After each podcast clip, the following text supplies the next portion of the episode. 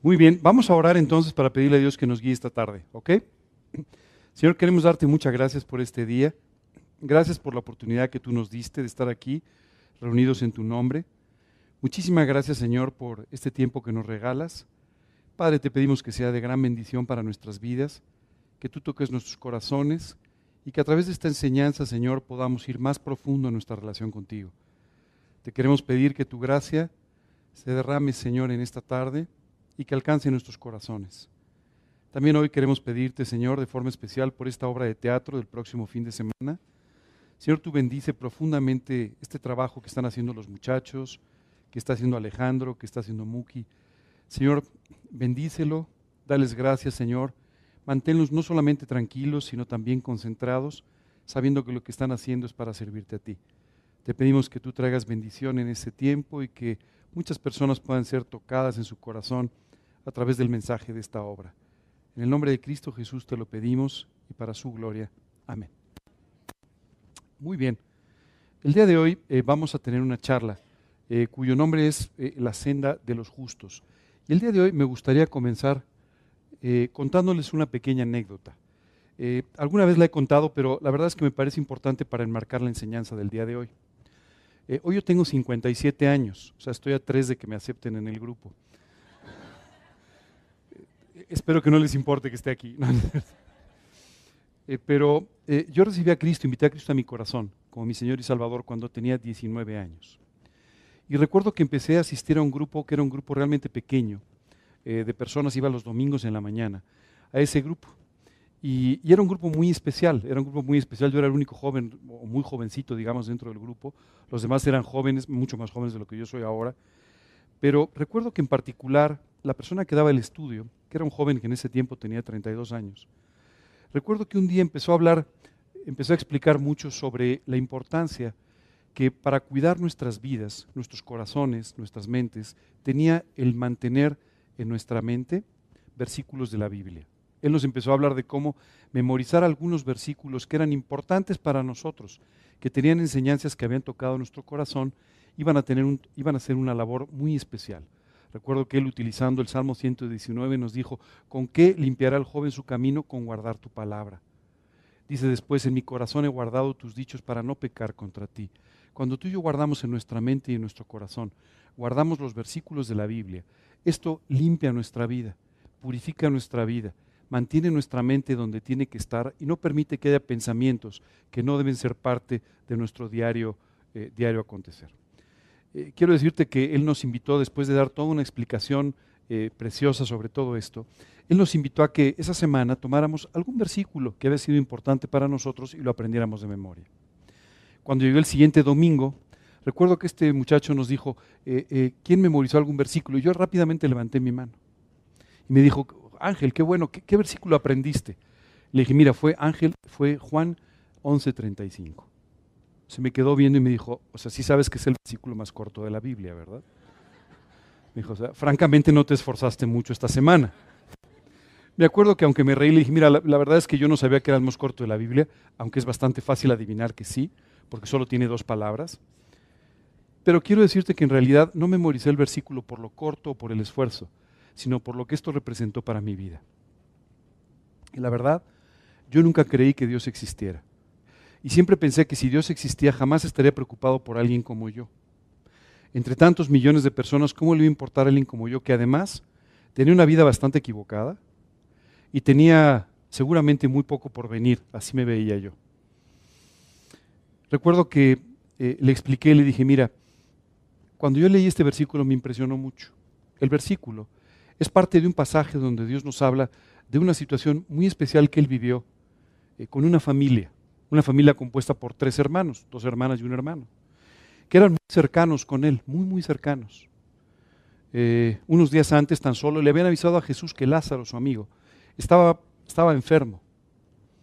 Los discípulos, por supuesto, pensaron, en este momento Jesús va a dejar todo y va a correr con su amigo. Es probablemente lo que tú y yo hubiéramos hecho. Pero sin embargo, Jesús se detuvo y esperó. Después, se acerca con sus discípulos y les dice, Lázaro duerme. Y los discípulos, no entendiendo lo que Jesús estaba diciendo, le dicen, bueno, si duerme, quiere decir que va a mejorar. Eso siempre pensamos, ¿no? Si alguien está durmiendo, pues quiere decir que no está tan mal, ¿no? Que está mejorando en su salud. Así es que Jesús les dijo, no, no, Lázaro ha muerto. Y es en ese momento en el que Jesús se encamina a la ciudad donde vivía esta familia. Te puedes imaginar, en la mente de los discípulos esto era como un poco extraño, un poco contradictorio, porque Jesús no, hizo nada cuando todavía Lázaro estaba vivo, siendo un amigo tan cercano, espera hasta que muere, y ya que muere entonces dice que vayamos. Qué cosa tan peculiar. Y por supuesto, cuando Jesús entra en esta ciudad, inmediatamente una de las hermanas sale a recibirlo. Normalmente cuando alguien te recibe, te dice, hola, ¿cómo estás? Bienvenido. Pero ella ni siquiera invirtió tiempo en esto, sino que rápidamente le dijo, si hubieses estado aquí, mi hermano no hubiera muerto. En el fondo, había un cierto, una cierta recriminación. Jesús, ¿por qué no viniste si estabas bastante cerca? ¿Cómo no tuviste tiempo de venir y arreglar este problema? ¿Cierto? Y muchas veces tú y yo pensamos de esta misma forma. Muchas veces tú y yo pensamos que Dios está lejos de nosotros, que Dios no está cerca cuando lo necesitamos, o que no está en el momento en el que tú consideras que podría cambiar las circunstancias de tu vida. Jesús entonces comienza una conversación muy interesante con esta mujer y después cuando se encuentra con su hermana, su hermana le dice exactamente lo mismo. Se ve que habían estado platicando, ¿verdad? Y entonces le recibe de la misma manera, Jesús si hubiera estado aquí, mi hermano no hubiera muerto. Y entonces Jesús empieza a darle toda una enseñanza sobre la vida eterna y sobre lo importante de confiar en la vida eterna. Después de explicarle todo esto, le dice, ¿crees? Y ella le dijo, por supuesto, claro que creo. Creo en la vida eterna. Minutos después, Jesús se acercó a la tumba donde ya habían sepultado a Lázaro. Y Lázaro era un hombre muy apreciado, muy querido, por lo cual mucha gente estaba llorando quiero contarte la segunda parte de la historia para que entiendas la reacción de Jesús. Jesús se acercó, pidió que removieran la piedra y llamó a Lázaro para que saliera resucitado.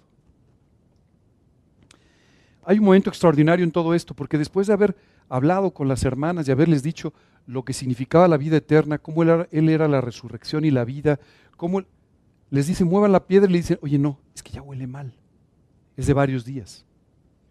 Y Jesús entonces les dice, no les he dicho que si creen, van a ver la gloria de Dios.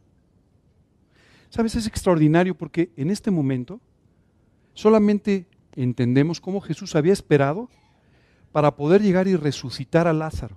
Y dice la Biblia que la resurrección de Lázaro trajo como consecuencia que muchas personas vinieran a los pies de Cristo.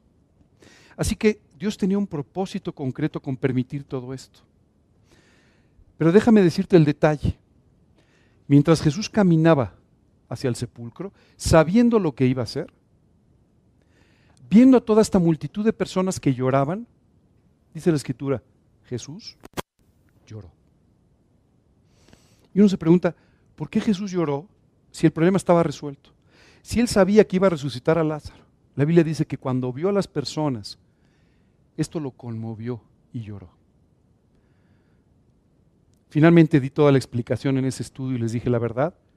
Es que este versículo fue muy importante para mí, porque me ha enseñado que no solamente le importo a Dios, sino que además se goza en mis alegrías y llora conmigo en mis tristezas. Gracias a eso, mi pastor me dijo, bueno, pues ok, está bien. Perdonado por memorizar el versículo más corto de la Biblia. Ahora entiendo.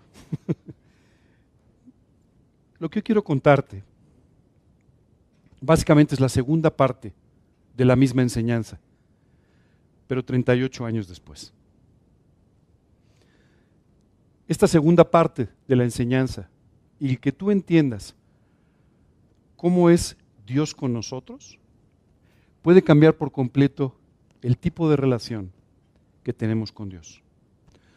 Muchas veces tú y yo estamos acostumbrados a tener lo que llamaríamos una relación transaccional con Dios.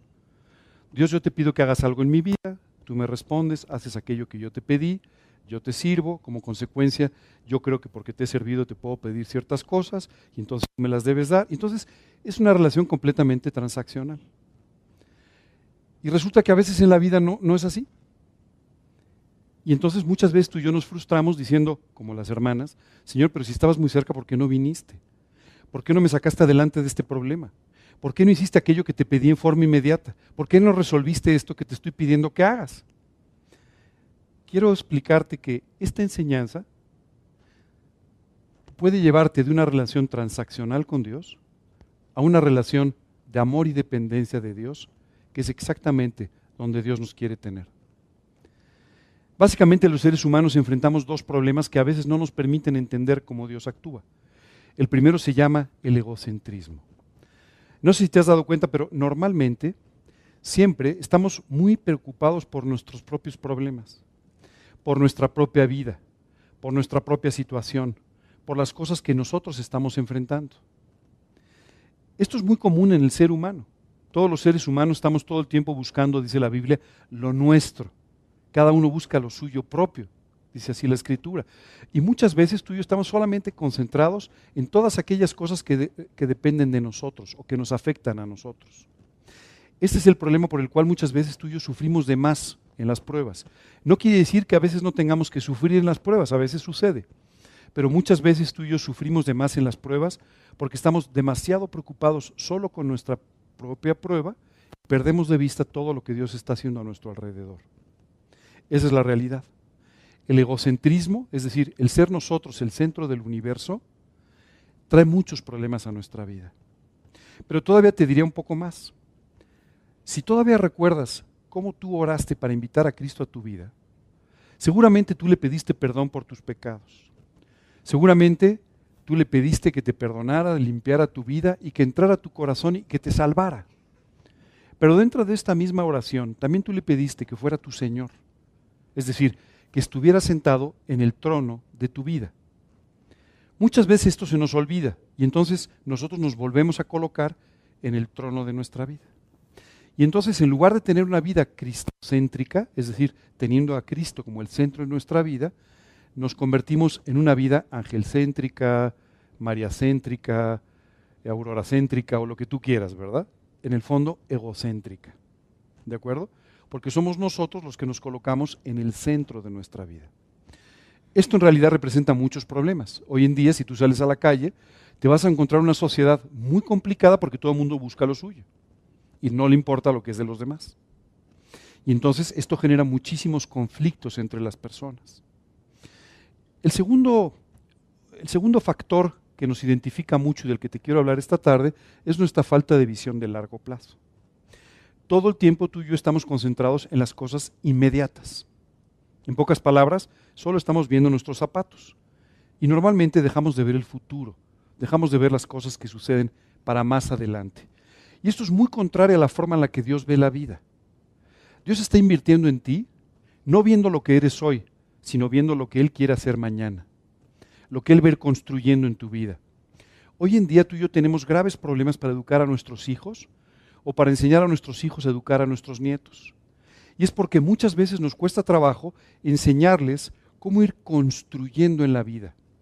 Las cosas más importantes, las relaciones, eh, los ministerios, se construyen todos los días paso a paso, se van construyendo poco a poco.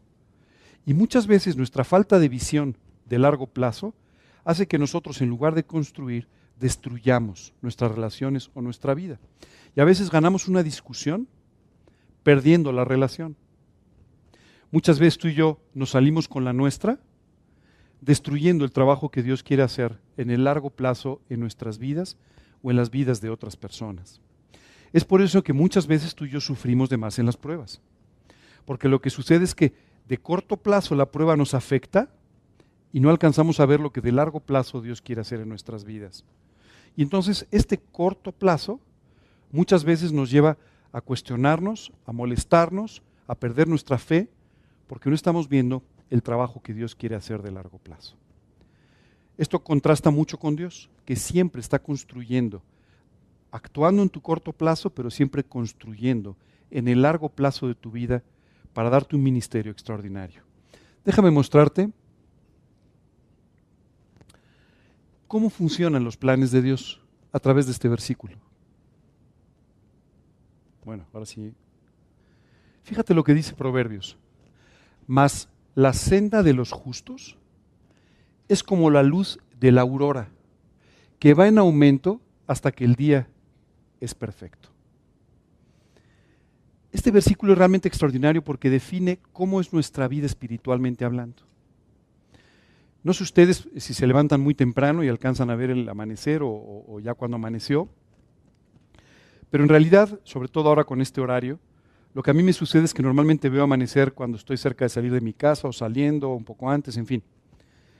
Y seguramente es uno de los momentos más bonitos del día. Cuando tú ves el amanecer, verdaderamente es precioso, es espectacular.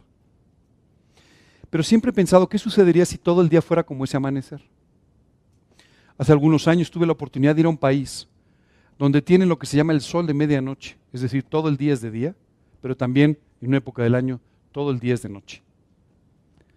Y sabes, es muy cansado, es muy difícil, la gente se deprime, porque necesitan ver completamente la luz del día.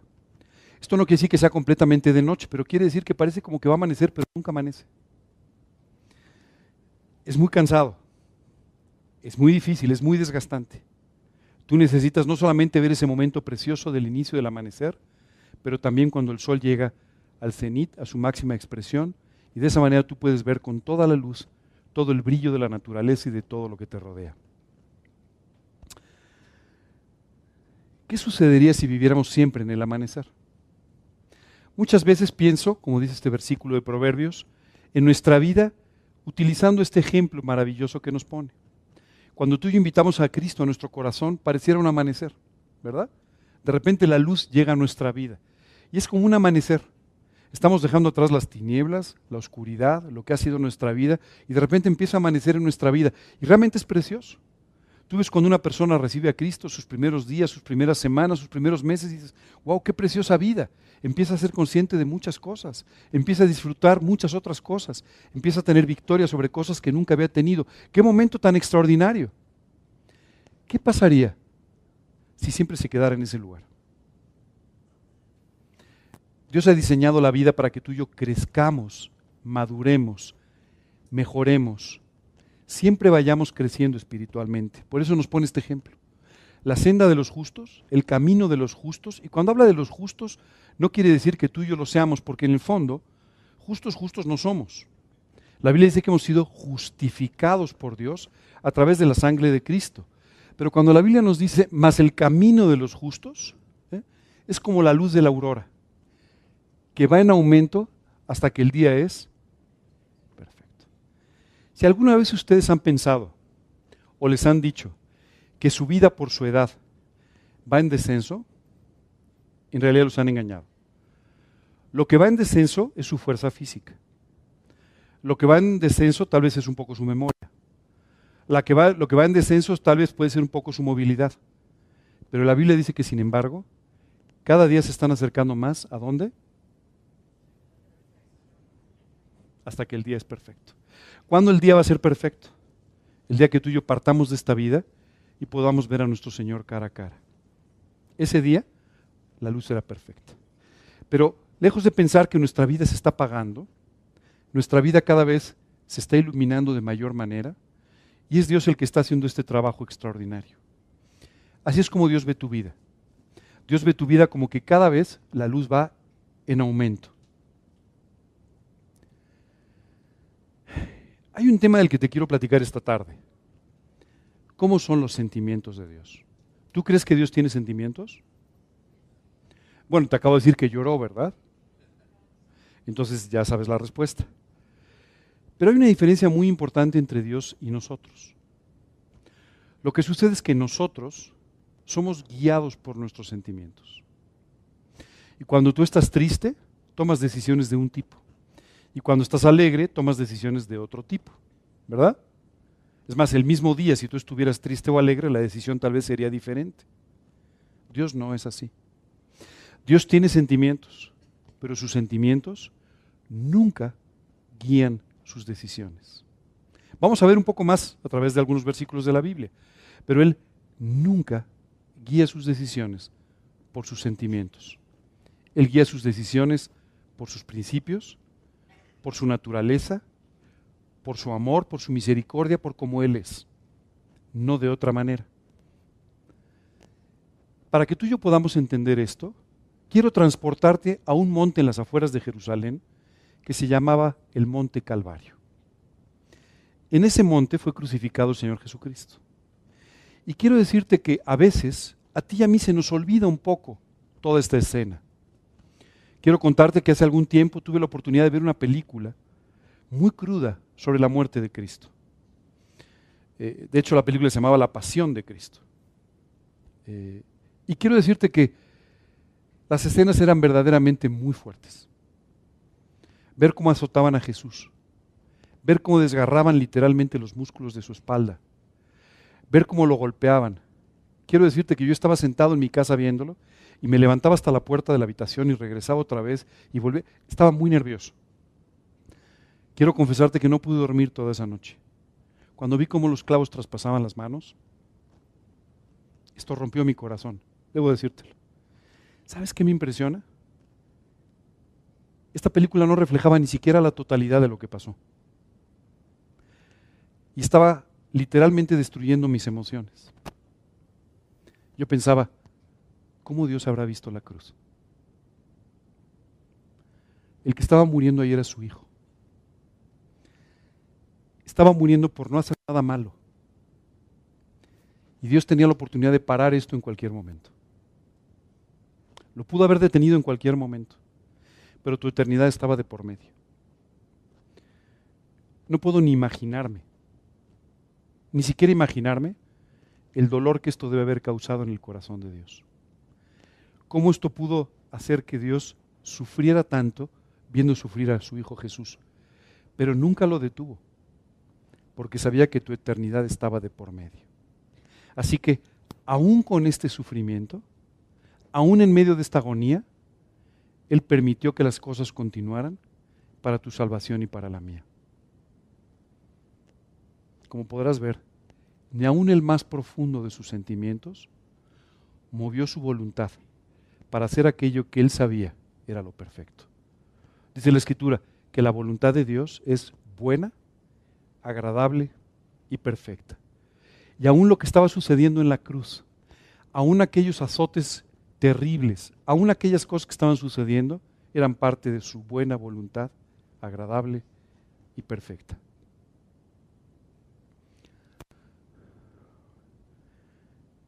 Déjame con este versículo explicarte cómo Dios manifiesta sus sentimientos. Hablándole al pueblo de Israel, diciéndole, por favor, vivan de esta manera por favor actúen de esta forma, porque es la forma correcta en la que van a poder ser bendecidos. Dios les dice, mas si no oyereis esto, en secreto llorará mi alma. Y dice más todavía, a causa de vuestra soberbia, llorando amargamente se desharán mis ojos en lágrimas, porque el rebaño de Dios fue hecho cautivo. Y aquí Dios nos explica un poco cómo es su corazón. Dice, de verdad voy a llorar profundamente viendo sus malas decisiones. Pero esto no va a evitar que yo haga lo que tengo que hacer por su propio bien. Y dice, en secreto llorará mi alma. No te voy a dejar verme llorar. ¿Sabes qué es extraordinario? Durante tres horas las tinieblas cubrieron la cruz del Calvario y nadie pudo ver el sufrimiento de Jesucristo. Dios no quiere que tú veas lo que a Él le afecta o lo que sufre lo que Dios quiere es que tú entiendas la necesidad de obedecerle, de hacer aquello que te está pidiendo que hagas. Oye, pero entonces Dios sufre con nuestras tristezas, no solamente eso, sufre con nuestra soberbia, sufre con nuestros pecados, sufre con nuestra incredulidad. Cada vez que tú no le haces caso a Dios, Él sufre por ello. Cada vez que tú no le escuchas, cada vez que tú no le crees, Él sufre por eso. Sufre por lo que estás haciendo. Pero nunca dejará de hacer aquello que es parte de su buena voluntad, agradable y perfecta. Qué extraordinario, ¿verdad? Si nosotros estuviésemos en su lugar, seguramente movidos por nuestras emociones hubiéramos detenido la cruz, hubiéramos hecho tantas cosas y hubiéramos acabado con el hombre y con la eternidad. Es por eso que tú y yo necesitamos que sea Dios el que nos guíe porque tú y yo siempre estaremos influidos por nuestras emociones y no así Dios. Todo esto de lo que estamos hablando te va a entender en forma muy especial, te va a ayudar a entender en forma muy especial de la manera en la que Él se siente y en la que Él te trata dentro de tus pruebas. Imagínate lo que debe haber sido para, para Dios escuchar a Jesús diciendo, Dios mío, ¿por qué me has abandonado? Dios no podía en ese momento estar en contacto con Jesucristo porque Jesucristo estaba en ese momento cargando con todos nuestros pecados. De tal manera que Dios tuvo que marcar una separación por causa del pecado con su propio Hijo. Y aún en este momento, imagínate lo que debe haber sido para Dios escuchar estas palabras de Jesús. Muchas veces tú y yo decimos estas palabras sin darnos cuenta. Estás en medio de una prueba y Señor, ¿cómo te has olvidado de mí? Señor, ¿por qué no me escuchas? Señor, ¿por qué no me sacas adelante de este problema? Señor, ¿por qué no de una vez acabas con este problema? ¿Por qué no acabas con esta injusticia? ¿Por qué no resuelves este menosprecio que tienen por mí? ¿Por qué no haces estas cosas que a mí me están doliendo? Y Dios quiere que sepas que se duele contigo, que se angustia contigo, que llora contigo, pero que Él seguirá haciendo aquello que es para tu bien, no hoy, sino el resto de tu vida. Al entender esto, tú y yo vamos a ver o vamos a poder comprender cuál es la actitud que Dios tiene para con nosotros y vamos a poder disfrutar de nuestra relación con Él en lugar de dudar en muchas ocasiones. ¿Cómo nos ve a nosotros como personas? Antes de que leas el versículo, esto es súper importante. Quiero explicarte una cosa en esta vida casi nadie te va a ver como eres. Porque la gente te ve a la luz de sus intereses, a la luz de sus aprecios, a la luz de sus propios juicios, a la luz de sus propias ideas. Muchas personas viven muy preocupadas por lo que los demás piensan de ellos. ¿Cómo me verán? ¿Qué pensarán? ¿No? recuerdo que una vez habíamos salido de una reunión donde habíamos tenido la oportunidad de compartir un poco de Cristo, había oído algunas cosas, y mi esposa en el coche se sube y me dice, oye, ¿qué pensarán de nosotros? Le dije, francamente no sé, no se me ocurre, ¿no? Pero además preferiría no saberlo, porque a lo mejor algo de lo que escuche no me gusta, entonces prefiero ni siquiera saberlo, esa es la realidad. Pero no tenemos ni idea de cómo la gente piensa de nosotros, y no importa al final. ¿Sabes qué es muy importante? Cómo Dios te ve, qué Dios piensa de ti eso realmente es lo muy importante y en lo que tú y yo nos debemos enfocar y lo que nos debe preocupar. Déjame que te explico. Fíjate con qué cariño habla Dios. Y te voy a pedir que por favor quites este nombre de Efraín y pongas el tuyo. No es ángel, hijo precioso para mí. Escucha bien lo que dice. ¿No es mi hijo precioso? ¿No es niño en quien me deleito? Es en Él el que disfruto, es con Él con el que me deleito. Ajá. Es mi hijo precioso, así dice. Y continúa diciendo, fíjate, pues desde que hablé de Él, me he acordado de Él constantemente. Es que es increíble, te tiene en mente siempre. Todo el tiempo le preocupas, todo el tiempo te disfruta, todo el tiempo está literalmente encariñado contigo. Continúa diciendo, por eso mis entrañas se conmovieron por él. Ciertamente tendré de él misericordia, dice Dios. ¿Cómo no voy a tener misericordia de este mi hijo amado, querido, en el que me deleito, con el que disfruto tanto? Yo sé que en la vida hay buenos días y malos días. ¿No? Hay días que todo te sale bien y días que pues no te salen las cosas muy bien o pasas por algunos problemas, ¿cierto? o de repente días en los que todo el mundo te aprecia y días en los que no te aprecia nadie. Así pasa, es parte de la vida. Solo quiero que independientemente de que tengas un día bueno o malo, siempre recuerdes lo que Dios piensa de ti. Así te ve Él. Así de importante eres y es por eso que está tratando todos los días contigo. Es por eso que se está preocupando porque tu vida, tu camino no sea como una aurora, sino que vaya cada día creciendo cada vez más en luminosidad que cada vez más, dice la Escritura, en medio de esta generación perversa, podamos brillar como luminares de Cristo. ¿Cómo nos ve cuando estamos pasando por las pruebas y por los problemas? Nuestra tendencia natural es a pensar que Dios no puede comprender nuestros problemas. Esa es la realidad. Pero quiero decirte que la Escritura nos dice en el libro de Hebreos, tenemos un sumo sacerdote que no pueda compadecerse de nuestras debilidades, sino uno que fue tentado en todo según nuestra semejanza, pero sin pecado. Así es que cuando tú y yo llegamos delante de Dios y le decimos, Dios, seguramente tú no me entiendes, pero es que me han hecho sentir mal. Jesús en ese momento podría responder de inmediato y decir, a mí también. Señor, es que mi familia no me ha tratado bien. No te preocupes, a mí tampoco. Mis hermanos quisieron decir que estaba loco, ¿no? Tú sabes que solamente sabemos de la conversión de uno de los hermanos de Jesús. De los demás ni siquiera sabemos si se convirtieron o no. Y este, este hombre que se convirtió, Jacobo, probablemente no se convirtió sino hasta después de la muerte de Cristo, durante la muerte de Cristo, pero no lo siguieron. Durante tres años de predicaciones solamente su madre lo siguió, pero no sus hermanos. Así es que si tú dices, Señor, es que si tú supieras la familia tengo, te va a decir, pues sí, sí sé. sí, sí lo sé. ¿No? Y si tú le dices, Señor, es que tú no sabes lo que es pasar por ciertos problemas económicos, sí, sí lo sé. Si no, no sabes lo que es pagar impuestos, sí, sí lo sé. ¿No? Señor, no sabes lo que es que nadie te aprecie, no sabes lo que es que la gente te abandone. Sí, sí lo sé. Después de que una multitud completa me siguió, te diría Jesús, simplemente un día me abandonaron porque les hablé de la entrega. Así es que por cada cosa que tú llegas a decirle a Jesús, Él siempre te va a decir, te entiendo perfectamente. Yo pasé por ahí. Solo hay una diferencia, yo pasé por ahí sin pecar. Y hoy te puedo llevar a ti a pasar por lo mismo sin pecar también. Todo depende de ti. ¿Cómo es con nosotros? Uno de los problemas más graves que a veces tenemos, sobre todo cuando enfrentamos pruebas o problemas o cuando vivimos dificultades, es que empezamos a dudar de cómo es con nosotros. Y a veces decimos, señores, que parece que me fallaste. Como las hermanas de Lázaro, ¿no?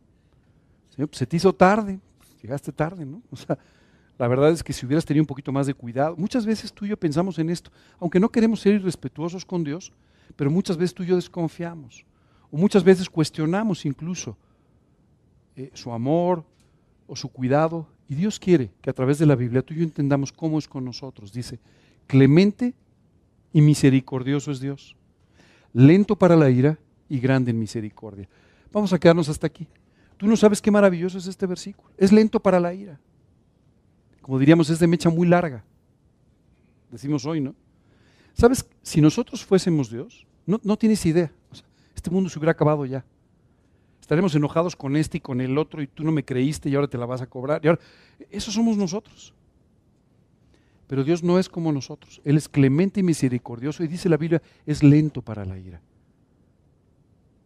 Hace poco una persona pasó por un problema. Y recuerdo que llegó conmigo y me dijo, oye, estoy pasando por un problema. ¿Seguro que Dios está enojado conmigo? Le dije, no, seguro que estás confundido. ¿No? No. Dios no se enoja con nosotros constantemente como nosotros nos enojamos con los demás. Dios es lento para la ira. Es clemente, es misericordioso y continúa diciendo, bueno es Dios para con todos. Y sus misericordias sobre todas sus obras. Y esta parte final del versículo es extraordinaria. ¿Tú has visto las obras de Dios? ¿Te has asomado a ver la naturaleza o lo que queda de la naturaleza? ¿Te has asomado a ver lo extraordinaria que es? ¿Te has puesto por un momento a pensar la grandeza de la creación de Dios? ¿Sí? ¿Te has puesto a pensar por un momento la grandeza de, la, de tu propia creación? ¿De la creación que Dios ha hecho de ti mismo? Pues dice la Biblia que su misericordia está muy por encima de sus obras. Si te parece grandioso lo que Dios ha hecho o lo que Dios hace, su misericordia es mucho más grande. Solo para que tú y yo sepamos con quién estamos tratando. Ese es Dios para con nosotros. A veces, tú y yo estamos de acuerdo con todo esto que venimos platicando, pero cuando entramos en las pruebas se nos empieza a olvidar todo. A veces tenemos memoria selectiva, ¿no? Y cuando entramos a las pruebas se nos empiezan a olvidar las cosas. Quiero dejarte muy claro cómo Dios pasa por las pruebas junto con nosotros. Fíjate lo que dice aquí la Biblia. En toda angustia de ellos, Él fue angustiado. Oye, ¿Dios se angustia? Sí. ¿Dios conoce la angustia? Sí. No por Él, conoce la angustia por ti. Porque tú te angustias, Él se angustia contigo. Porque tú sufres, Él sufre contigo. Y continúa diciendo, y el ángel de su faz los salvó. En su amor y en su clemencia los redimió y los trajo y los levantó todos los días de la antigüedad. No solamente me angustio contigo, no solamente paso la prueba contigo, no solamente sufro contigo en tu sufrimiento o en tu angustia, sino que además envío a mi ángel para que te libre de tu problema. ¿Quién es este ángel? El Señor Jesucristo. Y Dios constantemente te estará sacando de la prueba, pero mientras la prueba dure, Él las pasará contigo, las sufrirá contigo, se angustiará contigo. Pero te digo una cosa, no va a terminar antes de, tiempo. No va a terminar antes de que tú hayas aprendido, antes de que tú hayas sido transformado por Dios. Si Dios viendo a su Hijo Jesús en la cruz no detuvo ese sacrificio por tu bien, tampoco detendrá la prueba por tu bien. Solo para que te quede muy claro. Está sufriendo contigo, pero no va a hacer nada en contra tuya. Así es que Él permitirá que tú pases por las pruebas, aunque mandará su ángel para sacarte de ellas, pero permitirá que pases por las pruebas si es necesario y parte de su buena voluntad, agradable y perfecta. ¿Ok? Entonces, cuando estés en las pruebas, es importante que tú voltees y le digas, Dios, te agradezco por tu clemencia, te agradezco por tu bondad, te agradezco por angustiarte conmigo, por llorar conmigo y por sufrir conmigo. Pero entiendo que vas a seguir haciendo tu obra hasta que esa aurora se convierta completamente en la plenitud del día. Lo vas a seguir haciendo. ¿Qué haremos nosotros? No, no, bájale ya un poquito, este, ¿no? Pobre, mira, estás llorando, no, bájale un poquito. Dios no va a hacer eso. Va a hacer lo que tú necesitas, pero te va a tratar con su amor, con su misericordia, con su clemencia, y quiere que sepas que está contigo. Que cuando te caíste y te raspaste la rodilla, Él estaba a tu lado y fue el que te dijo, ¿te duele? Y que cuando simplemente pasaste por esa situación, que dañó tus emociones o en la que te sentiste mal o menospreciado o cualquier otra cosa, Él estaba junto contigo llorando, angustiado, de la misma manera que tú. Con la única diferencia de que Él no solamente estaba viendo el raspón o el menosprecio o el problema, Él estaba viendo lo que iba a construir en tu vida en el largo plazo a través de lo que está permitiendo. Y en el fondo, lo que Él quiere es que a través de todas estas situaciones, tú y yo aprendamos a estar muy unidos con Él.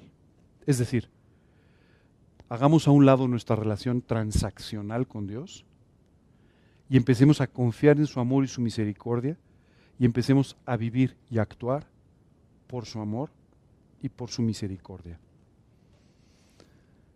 A la luz de todo esto, quiero contarte de un hombre, el apóstol Pablo, que pasó por situaciones tremendas en su vida. Fue su propia decisión seguir a Cristo y dejar atrás todas aquellas ventajas que él tenía en la vida.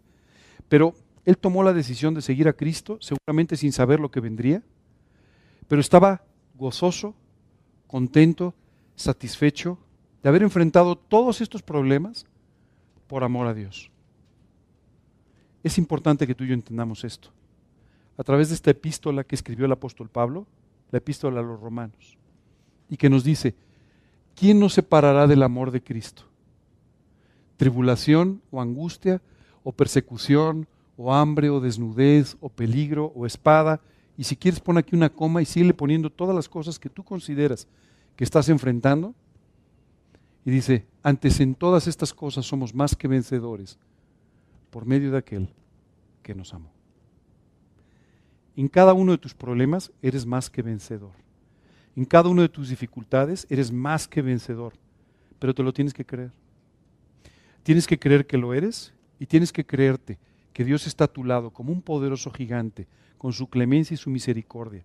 Y que si no te ha sacado todavía del problema y que si no te ha levantado todavía y te ha exaltado, simplemente es porque está haciendo el trabajo de construir a largo plazo lo que va a hacer el mayor brillo de tu vida como un luminar en medio de la oscuridad de este mundo. Eso es un trabajo que lleva tiempo, que lleva mucho detalle. Y este es el trabajo que Dios está haciendo contigo. Déjame volverte a leer el versículo porque a lo mejor lo olvidaste. Y a la luz de lo que hemos platicado probablemente cobre un nuevo sentido. Dice, mas la senda de los justos es como la luz de la aurora, que va en aumento hasta que el día es perfecto. Hoy tu vida tiene mayor brillo de lo que tenía hace unos años. No importa tu edad, no importa tu situación, hoy tu vida tiene un mayor brillo y mañana, si tú le permites a Dios que siga trabajando en tu vida, tu vida brillará más. Y pasado mañana, no importa dónde estés ni cómo estés, si le permites a Dios hacer este trabajo, brillará más. Y es eso en lo que hoy Dios está trabajando en tu vida, en construir lo que sigue.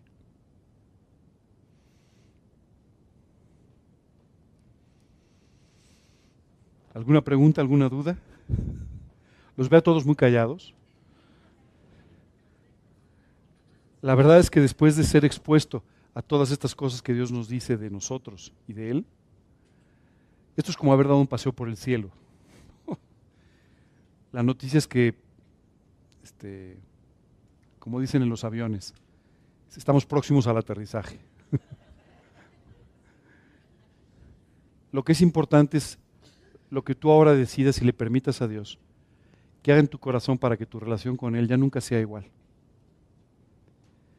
Para que entiendas lo que piensa de ti, para que entiendas cómo te ve, para que entiendas lo que está haciendo. Yo no puedo saber cuál es la voluntad específica que Dios tiene para cada uno de nosotros. Pero sí sé una cosa, la voluntad para todos es que nuestra vida vaya cada vez iluminando más y más hasta que llegue un momento en que simplemente partamos a la eternidad. Dice, como luminares en medio de una generación, generación maligna y perversa, como luminares en medio de la oscuridad. ¿Alguna pregunta, alguna duda? Dime.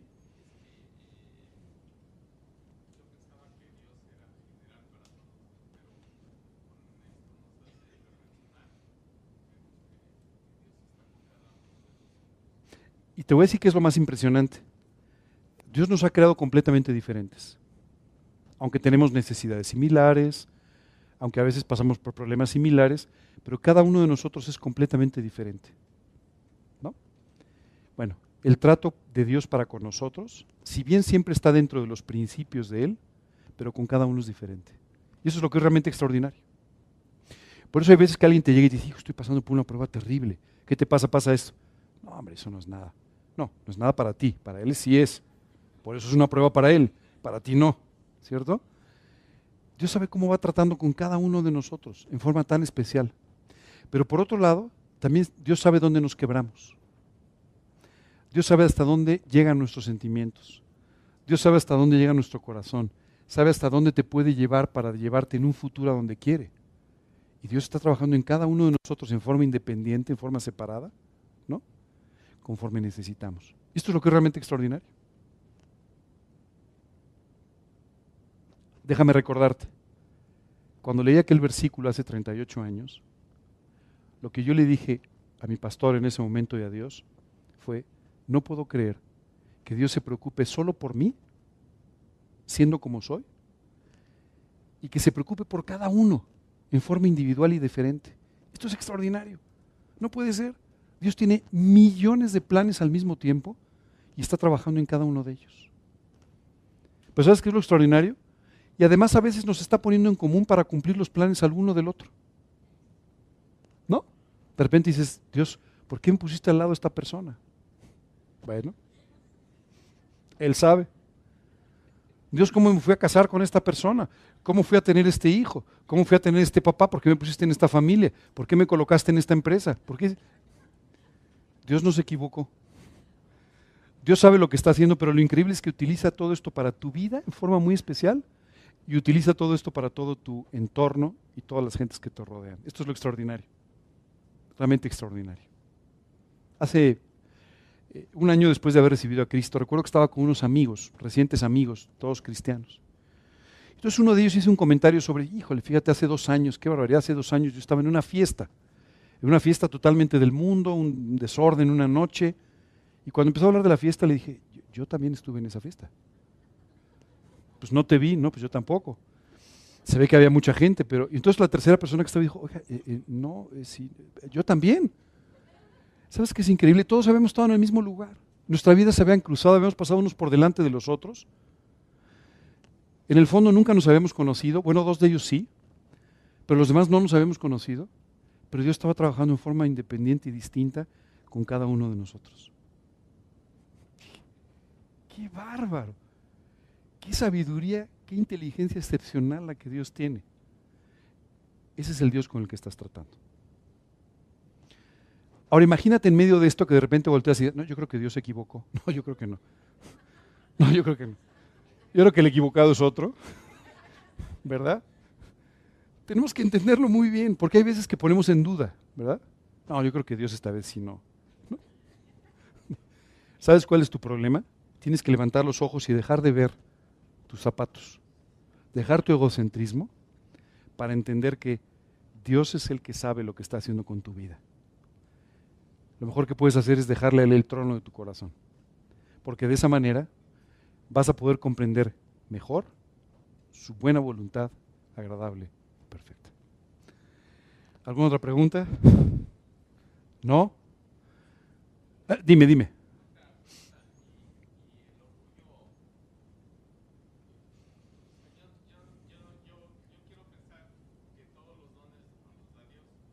Así es, así es.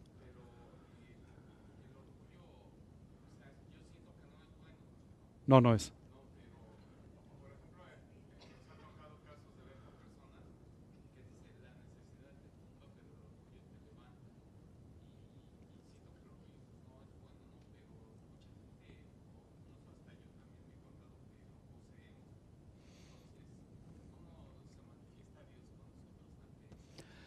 Tratando con ese orgullo.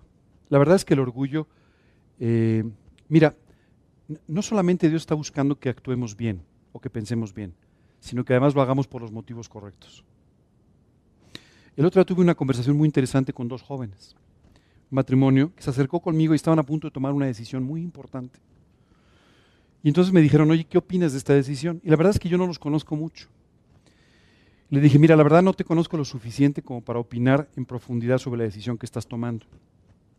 Y por otro lado, es una decisión muy importante y yo no quiero que el día de mañana voltees y digas, me está yendo mal porque Ángel me dijo. O sea, tú tienes que saber la decisión que estás tomando y estar firme con ello. Pero lo que sí puedo hacer hoy es enseñarte cuál es el proceso correcto para tomar las decisiones. Si tú y yo aprendemos el proceso correcto de toma de decisiones, consistentemente tomaremos buenas decisiones. Si no aprendemos ese proceso, pues es como una ruleta, ¿verdad? Un día serán buenas, otro día malas, depende, ¿no? Lo importante es que tú y yo aprendamos ese proceso correcto de toma de decisiones. ¿Cuál es ese proceso correcto? Me dijeron. Ya dinos de una vez, pues, o sea. Número uno, tú tienes que pensar, tú tienes que entender cuáles son las motivaciones que tienes para tomar esa decisión. ¿Qué es lo que tú estás buscando al tomar esa decisión? Muchas veces esto es un primer filtro que te lleva simplemente a darte cuenta de, no, pues estos son motivos muy egoístas, ¿no? O estos, estos motivos son totalmente equivocados o cargados de orgullo, o sea, esto no, no, no sirve, ¿no? Entonces rápidamente tú puedes descartar ciertas decisiones.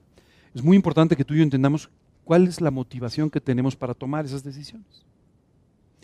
Segundo, muy importante, una vez que hemos tomado, que hemos pasado por esto, lo siguiente es llegar delante de Dios y decirle, Dios, quiero morir a mi propia voluntad quiero morir a, mis propias decisiones, a mi propia inteligencia, y quiero pedirte que seas tú el que me guíes dentro de estas decisiones.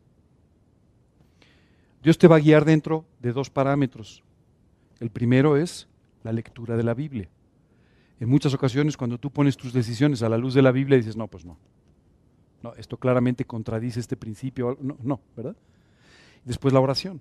Tú y yo tenemos que orar para que Dios nos pueda guiar. Y Dios trabajando a través de su Espíritu Santo, nos guiará hacia las decisiones correctas. ¿De acuerdo?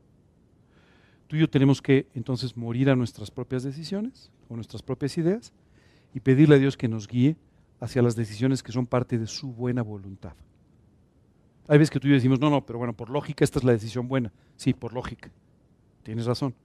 Pero ¿estás buscando satisfacer tu lógica y que algo salga bien? ¿O estás, estás buscando vivir dentro de la voluntad de Dios? Si tú estás buscando vivir dentro de la voluntad de Dios, le tienes que pedir a Dios que te guíe dentro de esa buena voluntad. ¿De acuerdo? Eh, y Dios lo va a hacer. Dios te va a guiar de esta manera. Ahora, créeme, el primer paso muy importante es cuáles son las motivaciones que me llevan a tomar esta decisión. Recuerdo que estos dos jóvenes se quedaron pensando y dijeron, no, pues, no, pues ya en el primer paso estamos este, filtrando, digamos, ¿no? O sea, eh, muchas veces tú y yo podemos tomar malas decisiones basados en esto. No, pues por mi orgullo, yo ahora voy a demostrarle al mundo que puedo y que voy a hacer.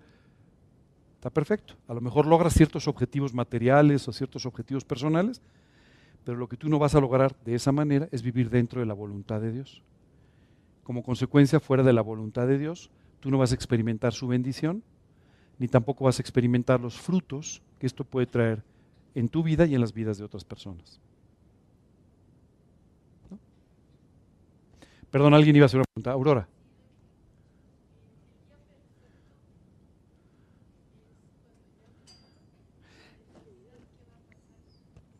Vamos a vivir en ese día perfecto toda la eternidad. ¿De acuerdo? Sí, sí, sí, sí. Perdón, es que me levantaron la mano atrás antes.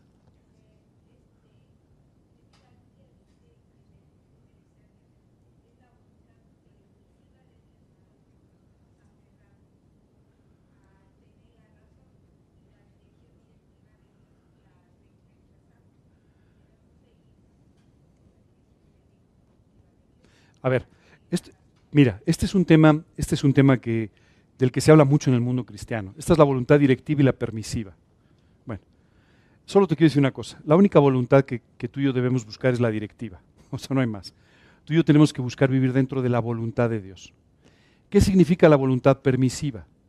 Que Dios a veces nos mantiene dentro de su voluntad a pesar de que estamos cometiendo algunos errores. No, no, no le den mucha más vuelta. Yo sé que hay hasta tratados escritos sobre esto, pero francamente les digo, eh, creo que esos tratados muchas veces solamente justifican nuestro orgullo y nuestra independencia de Dios. Lo que tú y yo tenemos que hacer es buscar vivir dentro de su voluntad. ¿Ok? Algún día en la eternidad nos dirán, durante estos 15 días no te saliste, pero andabas muy cerquita. ¿Ok? Estabas un poquillo despistado, ¿verdad? Y entonces diremos, ah, durante 15 días viví en la voluntad permisiva. Pero sí te pido que ni piensen en esto. O sea, más bien, concéntrense en vivir plenamente dentro de su voluntad. ¿De acuerdo? ¿A qué se refiere la voluntad permisiva? Salomón estuvo en la voluntad permisiva, tuvo mil mujeres, pero de todos modos Dios lo bendecía. Sí, pero no necesitan tener ustedes mil mujeres ni nada, o sea, o sea no, no, no. ¿Me entiendes? O sea, nuestro enfoque tiene que ser vivir en la voluntad de Dios. Ni permisiva ni directiva, en su voluntad. ¿De acuerdo? Y algún día en la eternidad sabremos cuántos días estuvimos cerca de las líneas o nos pegamos un poco con la barda. O... Algún día, no se preocupen por eso. Perdón, ibas a hacer una pregunta.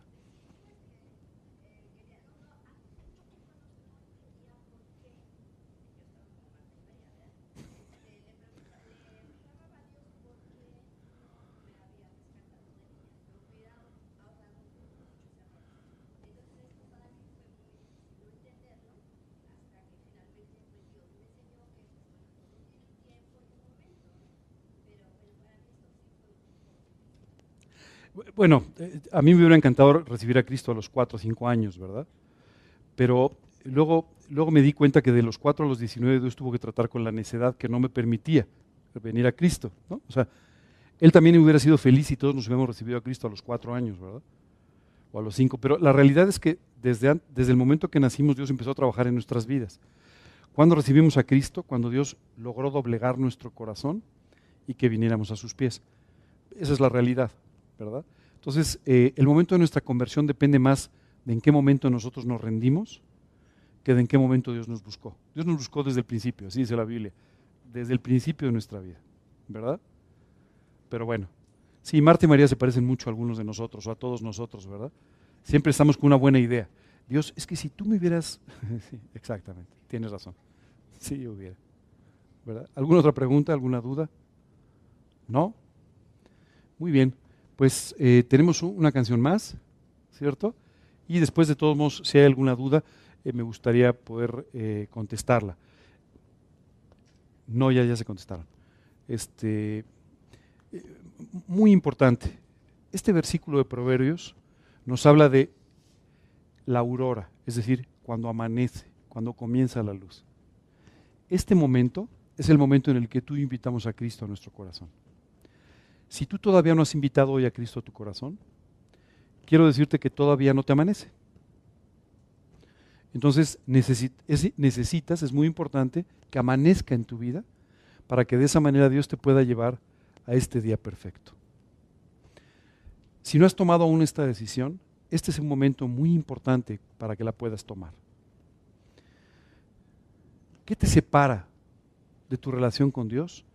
¿Qué te separa de este amanecer espiritual? ¿Qué te separa de este volver a nacer espiritualmente? El pecado. La Biblia dice que todos hemos pecado, dice por cuanto todos pecaron y están destituidos o separados de la gloria de Dios. Y lo que Dios quiere es que en un momento dado de nuestra vida nosotros reconozcamos nuestro pecado, le pidamos a Dios perdón por nuestro pecado y confiando en lo que Jesucristo hizo en la cruz del Calvario, pagando por cada uno de nuestros pecados, lo invitemos a nuestro corazón como nuestro Señor y nuestro Salvador personal. Después de la canción vamos a orar para despedir la reunión. Y me gustaría orar contigo si tú no has invitado todavía a Cristo a tu corazón. Me gustaría poder orar contigo para que lo invites el día de hoy como tu Señor y tu Salvador para que apropies el pago de tus pecados y tengas una relación con Dios que empiece el día de hoy y se por toda la eternidad. ¿De acuerdo? Si después de esto tú tienes alguna duda, al terminar la reunión te pediría me, me permitas platicar contigo unos minutos para poder resolver cualquier duda que tú tengas. Bueno, vamos a orar entonces. Señor, queremos darte muchas gracias. Gracias Señor porque tú nos has mostrado esta tarde que tú eres un Dios clemente, misericordioso, bondadoso. Gracias Dios por estar tan cercano a nuestras vidas. Gracias Señor por mostrarnos cómo tú estás angustiado en nuestras angustias, contento en nuestras alegrías y sufriendo nuestros sufrimientos, Dios. Gracias por ser tan cercano, tan individual. Gracias Señor por amarnos de una forma tan, tan profunda. Hoy Señor te queremos pedir que tú transformes la forma en la que vemos nuestra relación contigo y que podamos empezar a vivir solamente por amor a ti y no por cualquier ganancia, transacción, por cualquier cosa que podamos obtener, sino solamente, únicamente por amor a ti. Gracias Padre por este tiempo. Señor, te recordamos la obra de teatro de la siguiente semana. Te damos muchas gracias, Señor, por la vida de, de Melissa. Dios, utilízala donde tú la has puesto ahora.